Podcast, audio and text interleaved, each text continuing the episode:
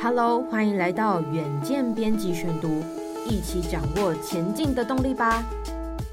各位听众朋友，大家好，欢迎收听本周的编辑选读。今天要为大家选读的文章是《日本掀起中活运动，人生闭幕前应该要做的十件事情是什么呢？》那么先为大家预告，接下来礼拜二和礼拜四的两集，我们邀请到《远见》杂志的总编辑和副总编辑一起和我们来聊一聊《远见》八月号的周年庆的封面故事，也就是台湾二零二六年将迈向超高龄社会，如何重新设计。你的百岁人生呢？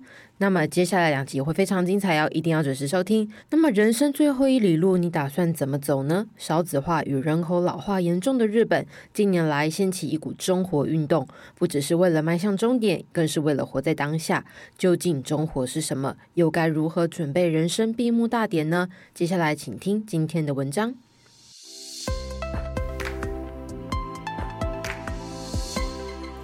根据 NHK 的报道，二零二二年日本共计有一百五十六万人死亡，是有史以来最高的数字。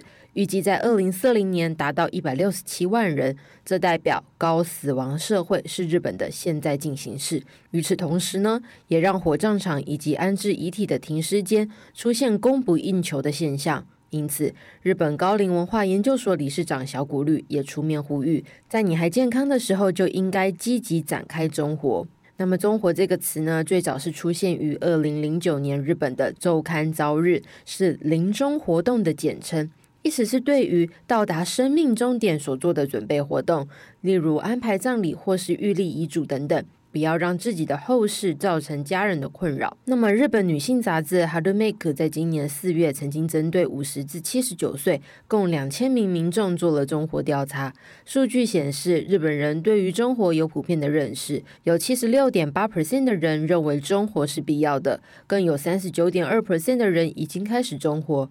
而其中拥有中活意识以及行动的，都是以女性占较高的比例。那么，已经完成中活的民众中，他们都做了哪些事情呢？其中以二十七点七 percent 准备好墓地为最高，二十三点九 percent 加入或者是更新保险为第二名，再来依序是整理家中物品、银行账户、服饰配件等等。那么值得一提的是啊，盘整身外之物外呢，许多人也会在中活时整顿自己的人际关系，例如与一直想见面的人见面，断绝不想的交流，或者是重整异性关系等等。当摆脱了不必要的社交，只和真正想来往的人相处，压力自然就会减少。那么，中活其实没有一定的实施年龄哦，任何年纪的人都可以进行中活。在日本，许多人会在人生的转折点开始进行中活，例如达到退休年龄、孩子开始自力更生之后，或是当孩子结婚时。虽然没有固定的中活年龄，但是专家建议最好是在健康、有体力、头脑还清晰时，一点一点的执行，最后完成所有的准备工作。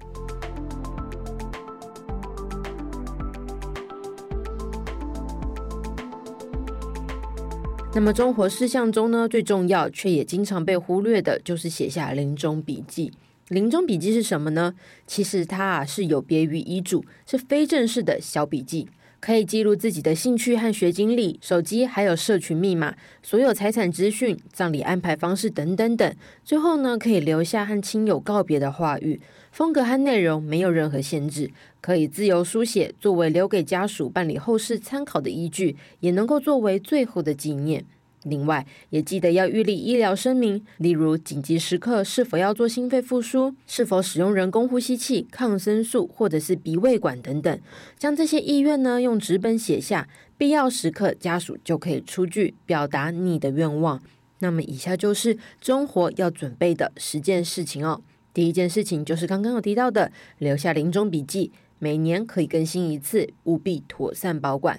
第二件事是。预立医疗声明，可以和家人以及家庭医生讨论，写下具体延长生命的措施。第三，写遗嘱，遗嘱一定要手写，并且留下亲笔签名。第四，整理物品，丢掉或是转卖一年内未使用的衣物、饰品、收藏等等。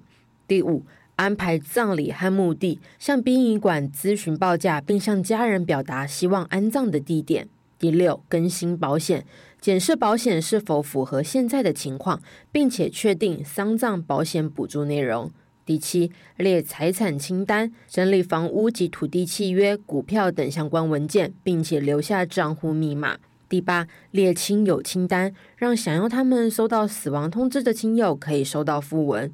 第九，规划现金运用，掌握未来每个月的预计支出，盘点手头的现金应该如何运用。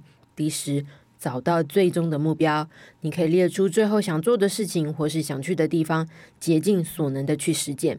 其实，终活的意义不在于告别，而是活在当下。许多人会认为终活是一项悲伤的活动，但是二十一世纪已经是人类的百岁时代。面对生命的延长赛，不仅要活得久，更要活得高品质。终活除了可以事先安排自己的后事，减轻家人的负担以外，还有以下几个优点。首先，能够缓解死亡的焦虑。许多执行过中活的人都表示，当你在整理过往人生的过程当中，对于死亡的焦虑不安会逐渐减低。此外，中活也能够避免死后财产继承的问题，进而减少家庭成员未来不必要的纷争。最后，综活能够让你充实老后生活。当你把生命的终点看作是一个目标时，就可以为最后一里路制定计划，让有限的生命变得更加充实，不枉此生。以上就是今天的编辑选读。如果你想了解更多细节，欢迎参考资讯栏的连接。最后，请每周锁定远见 On Air，帮我们刷五星评价，让更多人知道我们在这里陪你轻松聊财经、产业、国际大小事。下次再见，拜拜。